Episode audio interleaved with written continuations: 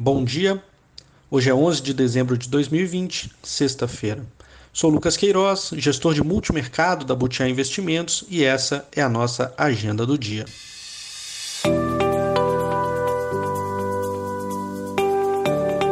No exterior, as expectativas foram atendidas ontem. O Banco Central Europeu aumentou o programa de compra de ativos em torno de 500 bilhões, que também foi estendido e deve ir pelo menos até março de 2022. Outra iniciativa foi a prorrogação daquela linha de crédito à taxa negativa de 1% a bancos até junho de 22. A medida na prática faz com que os bancos recebam dinheiro para tomar essas linhas de crédito, desde que o dinheiro seja usado para manter o fluxo do crédito. A Europa passa por uma segunda onda forte da Covid, né? tem visto as restrições à mobilidade serem apertadas nas últimas semanas que deve continuar a afetar a economia por lá. Então é, era necessária né, essa nova medida e era muito esperado, como a gente já tinha comentado ontem. Divulgado agora no início da manhã, o índice de preço ao consumidor na Alemanha mostrou nova queda de 0,8 em novembro. E a negociação do Brexit segue sem definição, com ameaças de ambos os lados que podem chegar até o deadline, que está marcado para domingo, sem acordo. Indo para os Estados Unidos, o painel da FDA ontem, com conselheiros independentes, abriu as portas para a aprovação da vacina da Pfizer, também como era esperado, que deve ser formalizado nos próximos dias e iniciada a distribuição já na próxima semana, de acordo com coletiva dada pelo governador de Nova York. Assim como na Europa, o número de mortes diárias nos Estados Unidos já ultrapassa o pico ocorrido da primeira onda e as medidas de distanciamento social vêm sendo implementadas em diversas partes do país.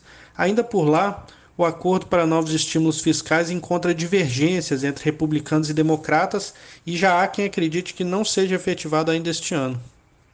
Na agenda, temos é importante monitorar a prévia da confiança do consumidor de dezembro, que sai ao meio-dia, divulgado pela Universidade de Michigan. O dado vem um dia após os pedidos de seguro-desemprego mostrarem um enfraquecimento no mercado de trabalho por lá. Os dados ontem mostraram um crescimento acima do previsto. Indo para o cenário doméstico, a gente encerra uma semana importante. Tivemos muitos acontecimentos, como já tínhamos comentado aí no, no podcast da segunda-feira. Tivemos IPCA, Copom, início da campanha eleitoral no Congresso, temas que abordamos principalmente nos podcasts do dia 9 e 10, colocamos a nossa opinião, e que estão disponíveis aqui na playlist do Spotify. Ontem o mercado foi surpreendido pelos dados de vendas no varejo de outubro, vieram bastante acima do esperado, mas que ainda a gente não acredita que deva perdurar nas próximas leituras. Hoje sai a pesquisa mensal de serviço, que será divulgada. Consenso é de que mostrará um crescimento, mas ainda tem muita divergência no grau desse, desse crescimento. A mediana está prevendo então um avanço de 1%. Nesse quarto trimestre, a gente espera uma aceleração mais branda do PIB, em torno de 2,5%, pelo aumento da base do terceiro TRI, pela redução do auxílio e pelas medidas de restrição que voltaram a ser impostas em algumas regiões.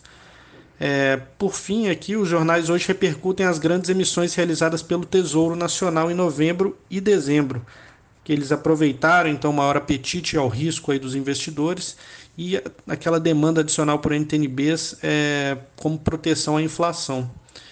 Nossa visão é de que a pressão sobre o Tesouro Nacional reduziu substancialmente então nas últimas semanas e pelas nossas contas o caixa acumulado já é suficiente para passar pelo primeiro quadrimestre do ano que vem, quando vencem é, cerca de 600 bilhões de reais da dívida, mesmo em um cenário de restrição de liquidez. Então, na nossa visão, melhorou muito a situação para o Tesouro Nacional, sobre aproveitar bem essa janela.